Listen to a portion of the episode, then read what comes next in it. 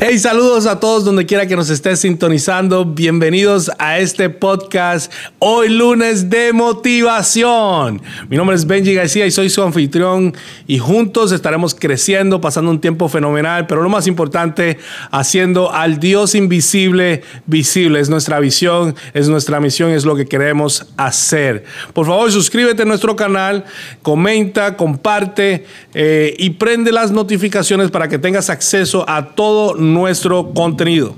En el día de hoy vamos a hablar de algo bien importante que es el gozo.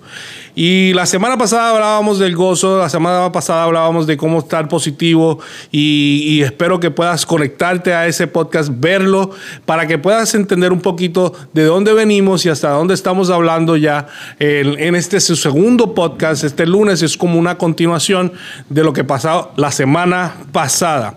Y rápidamente vamos a ver qué cosas nos quitan el gozo qué cosas son eh, lo importantes a la hora de analizar eh, por qué es que no estamos contentos, por qué es que no estamos alegres, por qué es que realmente siempre tenemos una tristeza encima, por qué estamos sintiéndonos de la manera que nos estamos sintiendo. Vamos a empezar por Juan 10:10. 10. El enemigo, que es Satanás, el propósito del enemigo es robar, matar, destruir y mi propósito es darles vida y vida en abundancia. Ese es Jesús hablando. Jesús estaba diciendo bien claro, mira, si realmente entiendes que Dios existe, también el enemigo existe. Yo vine a dar vida, el enemigo vino a robarla. Entonces, de la manera que roba el enemigo el gozo y roba y, y te roba este, esa vida, esa, esas ganas de vivir, es cuando te juzga a través del pecado, a través de las cosas que nosotros, los errores que nosotros cometemos. Escucha bien esto, el pecado mata el gozo. Lo dije, el pecado mata el gozo. Voy a leer esto. Este es el Salmo 32. De verdad que, oh my gosh, cada vez que lo leo me encanta, porque David es bien transparente, ¿eh? no es hipócrita, es, es, se nota que lo que está hablando es lo puro que siente en el corazón. Y él dice, en el Salmo 32, empezando en el 1, dice, oh, qué alegría para aquellos a quienes se les perdona la desobediencia, a quienes se les cubre su pecado. O sea, que hay gozo para los que son perdonados. Y después dice el 2, dice, sí, qué alegría para aquellos a quienes el Señor les borró la culpa de su cuenta, los que llevan una vida de total transparencia. La verdad te va a hacer libre y esa verdad te va a traer gozo. Y la verdad es que Dios, escucha bien, Dios quiere perdonar tus pecados. Y cuando tú te sientes perdonado, encuentras gozo. Cuando no te sientes eh, perdonado, te sientes culpable em, y, empiezas a sentirte triste, te sientes juzgado como que algo está mal. Mira el 3, dice, mientras me negué a confesar mi pecado, mi cuerpo se consumió y gemía todo el día. Mientras me negué a confesar mi pecado, mi cuerpo se consumió y gemía todo el día. Día y noche tu mano de disciplina pesaba sobre mí. Mi fuerza se evaporó como agua al calor del verano. Finalmente te confesé mis pecados y ya no intenté ocultar mi culpa y me, y me dije, le confesaré mis rebeliones al Señor y tú me perdonaste al momento toda mi culpa desapareció. Por lo tanto, que todos los justos oren mientras aún haya tiempo para que no se ahoguen en el desbordantes aguas del juicio. Increíble. A mí me encanta. Eh, literalmente, de hecho, esta es la lenguaje, eh, sí, la nueva traducción viviente. Bien interesante como él habla, es claro, no es poético. En este momento está escribiendo una canción, pero a la misma vez puedes entender con claridad qué es lo que él está tratando de decir. El pecado mata nuestra vida, el pecado destruye tu identidad. El pecado viene, viene a, simplemente a tratar de hacerte sentir culpable aún por cosas que ni tan siquiera habías hecho. Entonces, el gozo es un fruto del Espíritu. Tú puedes identificar cualquier persona que, tiene, que no tiene gozo, porque andan así con unas carotas, pero que, que bueno, te, te, dicen, hola, buenos días, ¿qué tienen de buenos? O sea, siempre tienen algo que decir, este, o si te dicen, eh, tú le preguntas, ¿cómo te fue? Ay, aquí un poco frustrado, un poco frustrada, siempre tienen algo malo que decir, ven, ven. El, el, el vaso medio vacío en vez de siempre verlo medio lleno. Entonces, cuando tú estás lleno de su presencia, la bandera del gozo siempre está alzada. Cuando tú estás lleno de Él, cuando tú estás lleno de su gracia, la bandera siempre está alzada. Uno de los problemas del pecado no es solo que el, pecado, sino también es la pérdida del gozo del pecado. Mira cómo David dijo en el Salmo 51, 12, dijo, devuélveme el gozo de la salvación, dame un espíritu dispuesto a obedecerte. ¿Sabe? Sinceramente no está, no está hablando de que le devuelva la salvación.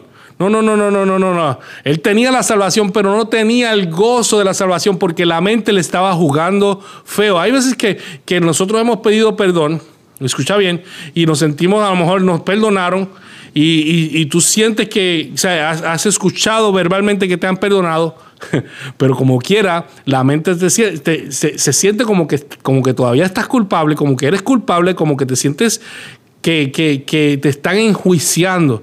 Y es la mente que no te deja ser libre que te está diciendo que, que, no importa cuántas veces te perdonen, como quiera, tuviste la culpa, como quiera, no vas a poder hacer nada al respecto, las cosas no van a cambiar y tienes que entrenar tu mente para que tus sentimientos sigan las decisiones que tú te propusiste en tu mente de, de ser salvo por la gracia de Dios. Por eso es que David le decía, devuélveme, devuélveme el gozo de mi salvación, el gozo de mi salvación. La pregunta adecuada es, ¿cómo hace David para recuperar el gozo? ¿Cómo hace David para recuperar el gozo? ¿Cómo tú haces para recuperar la alegría? Aún cuando hiciste algo malo, Dios te perdona, pero aún, aún te sientes mal. ¿Ok? Número uno, reconocer. Repite conmigo, reconoce, reconoce, reconoce. Nosotros tenemos un, un hashtag, un slogan que no se permiten gente perfecta.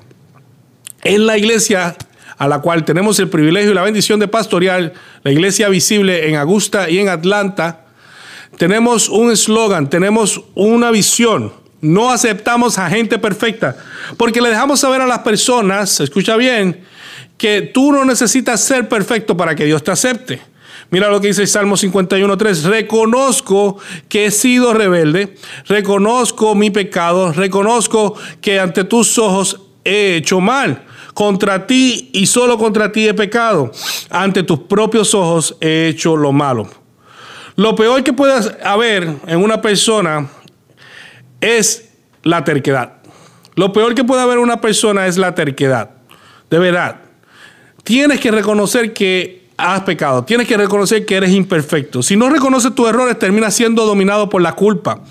No dejes que la culpa te domine tu estado de ánimo o que domine tus sentimientos. Lo que no se confronta no se arregla.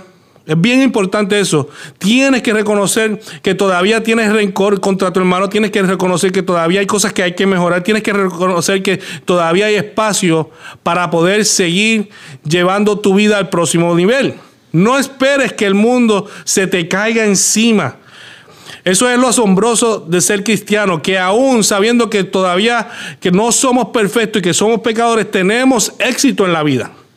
Reconoce tu humanidad, reconoce que necesitas ayuda, reconoce que, que dos son mejores que uno. repite conmigo, reconoce, reconoce que tu matrimonio necesita consejería, eh, reconoce que necesitas terapia, reconoce que necesitas la gracia de Dios, la misericordia, Reconoce que necesitas a Dios en tu corazón. Reconoce. Escucha bien, repite conmigo, reconoce. Es lo primero que tenemos que hacer para poder recuperar el gozo. Reconocer. Número dos, ser limpios. ¿Qué significa ser limpios? Es aceptar la gracia. Cuando tú aceptas la gracia, hay veces que nosotros no aceptamos la gracia y nos, como quiera nos, y nos sentimos bien mal, nos sentimos culpables, porque la gracia lo que hace es quitar, limpiar, sacar todo ese sentimiento de culpa. El Salmo 51, 7 dice, quítame la mancha del pecado y quedaré limpio. Lava todo mi ser y quedaré más blanco que la nieve. Juan 1, 29, este es el Cordero de Dios que quita todo pecado del mundo. Todo, toda mancha, todo lo que hiciste, no importa, fue lo más asqueroso que hiciste, lo más malo que hiciste, eres no importa, Dios tira tu pecado en el fondo de la mar para nunca olvidarlo. O sea, jamás, jamás, Él se olvida de eso, jamás, jamás, jamás se va a acordar de lo que hiciste. Cristo es la expresión mayor de la gracia. Y el cristiano no es atractivo por su sistema religioso ni por su rigidez espiritual. El cristiano es atractivo por la gracia que carga a través de Jesucristo. Si no fuera por la cantidad de gracia que, emana de nosotros cada vez que Cristo nos perdona y nos da nueva oportunidad, ¿dónde estuviéramos? La gracia de Dios que vino por medio de Jesucristo es la que nos transforma, es la que nos cambia. La gracia es una verdadera oportunidad para ser libres. Escucha bien, eso es lo único que te limpia. Limpiar no es igual a ser perfectos, pero limpiar es igual a aceptar la gracia. Número tres, purifica tu corazón. Mira lo que dice Salmo 51, 10. Dice, Dios mío, crea un corazón nuevo, puro. Dame un nuevo corazón, Señor, un corazón para alabarte, para, para glorificarte. Había una canción así. Y este es el proceso de, transformación y madurez. Nos estamos, nos estamos santificando, nos estamos transformando. Esto toma tiempo también. Y comienza con la mente. Somos lo que pensamos y actuamos lo que pensamos. O sea, que de, de la mente va al corazón, del corazón va a la acción. Si lo pensamos aquí, llega aquí. Por eso es que tenemos que abrir nuestra mente, abrir nuestro corazón para todo lo que Dios tiene. Acuérdate que Dios dice que de toda cosa guardada tienes que guardar tu corazón. Y por eso, escucha bien, tenemos que purificar nuestro corazón. No, no, no, no, nos dejamos herir mucho, nos dejamos eh, que, que, llegue, que llegue ese rencor demasiado. Esta generación se molesta por todo todo se molesta y tenemos que tener mucho cuidado con eso. Yo he aprendido que no es lo que se dice, sino es cómo se escucha. No es lo que se dice, cómo se escucha. Y un corazón como el de Dios es uno que lo puede todo, que lo soporta todo, que no es rencoroso, porque Dios es amor. Ok, número cuatro, casi terminamos.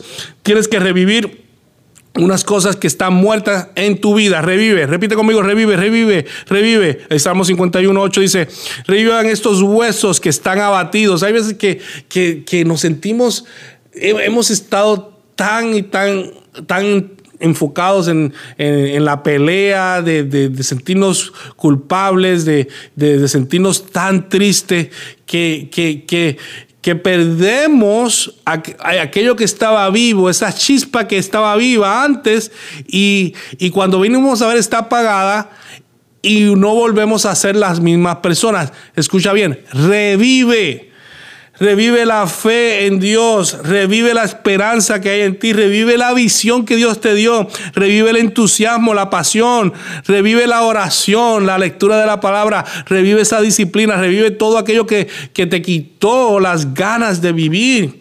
El reto para los cristianos maduros es mantener ese, ese gozo, esa chispa. Si no mantienes el gozo, todo se convierte en una rutina religiosa y eventualmente habrán cosas en tu vida que van a morir. Por eso es que te digo en el día de hoy, revive, escucha bien, revive tus sueños, revive esa libertad, tu identidad, esa herencia, revive tu espiritualidad, revive todo lo que esté muerto por culpa de la manipulación de muchos religiosos y las trampas del diablo, hay cosas que están muertas en tu vida que necesitas revivir. Y por último, número 5. Número 5, ¿qué hizo David para recuperar ese gozo? Adoró. Salmo 51, 15. Abre, abre, Señor, mis labios y mi boca para proclamar tu alabanza. El que adora encuentra paz. El que adora es agradecido. El que adora encuentra gozo, levanta las manos y puede dejarle saber a Dios que en sus manos Él está. La adoración trae unidad, la adoración trae libertad y reconoce que Dios está en control. Así que de vez en cuando canta, de vez en cuando agradece, eh, de vez en cuando levanta tus manos en, cuestión de rendición. Levantar las manos no es un acto religioso, levantar las manos es un símbolo de que ya no tengo control, tú tienes control, yo me rindo a ti. Así que importante, bien importante, escucha bien, bien importante que podamos, escucha bien, reconocer que, no somos perfectos, que tenemos que limpiar nuestra vida de todo pecado, o sea, aceptar la gracia de Dios. Tenemos que purificar nuestro corazón y no dejar que se hiera de nada.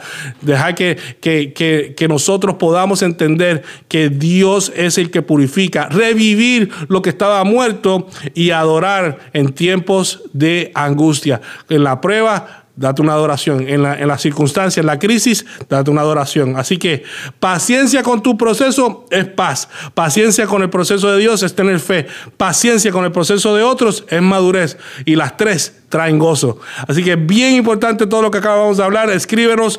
Gracias una vez más por sintonizarnos. Recuerda, suscríbete, comenta, comparte y juntos haremos al Dios invisible visible.